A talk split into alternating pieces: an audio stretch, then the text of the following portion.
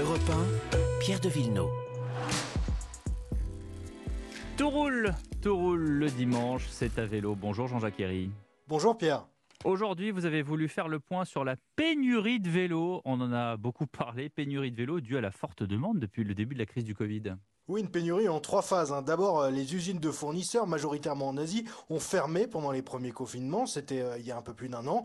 Puis après leur réouverture, elles ont dû faire face à une demande qui avait explosé dans les pays européens et elles n'étaient pas prêtes du tout pour cette surproduction. Et maintenant, eh bien, c'est surtout au niveau des composants qu'il y a une tension sur le marché. Il faut donc euh, commander très très tôt. Écoutez Fabrice Timon, responsable de l'approvisionnement au sein du réseau Nous avons des fournisseurs qui nous ont dit, bah voilà, j'ai euh, à peu près euh, 1500 vélos sur lesquels il manque des morceaux.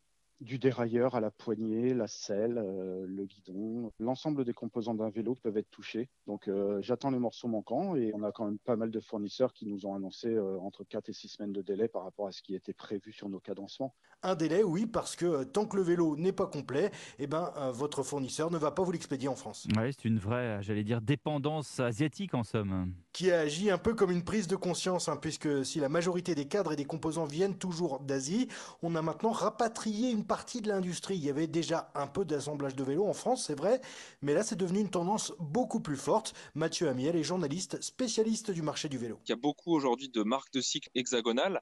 Le plus gros acteur aujourd'hui, c'est la MFC, la manufacture française du cycle. Il y a d'autres marques comme Cycle Europe, Moustache Bike, Lapierre, qui commandent des vélos qui sont fabriqués en Asie, mais qui font tout ce qui est assemblage et expédition à partir du site euh, français. Donc ces marques s'adaptent aussi à cette euh, pénurie en augmentant la, leur commande de pièces, en agrandissant également leur ligne d'assemblage en France pour augmenter la cadence de production. Mais malgré tout ça, les retards de livraison devraient au moins durer jusqu'en 2022. L'innovation, Jean-Jacques, c'est le vélo en bambou. Et oui, un vélo en bois fabriqué par l'entreprise lyonnaise Cyclic, un matériau 100% naturel. Le cadre est fabriqué avec du bambou made in France qui a poussé dans une forêt du Limousin.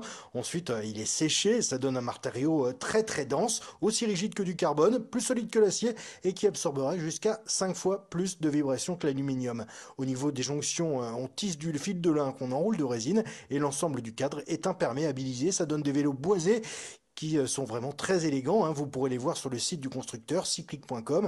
VTT, gravel, vélo de ville, vélo de voyage et même un vélo électrique. Alors, ça reste un marché de niche. Il ne livre qu'une trentaine de vélos par an, toujours sur mesure. Et ça, eh bien, ça a quand même un prix entre 3500 et 5000 euros. Ah oui, quand même. Merci Jean-Jacques Herry, bon dimanche.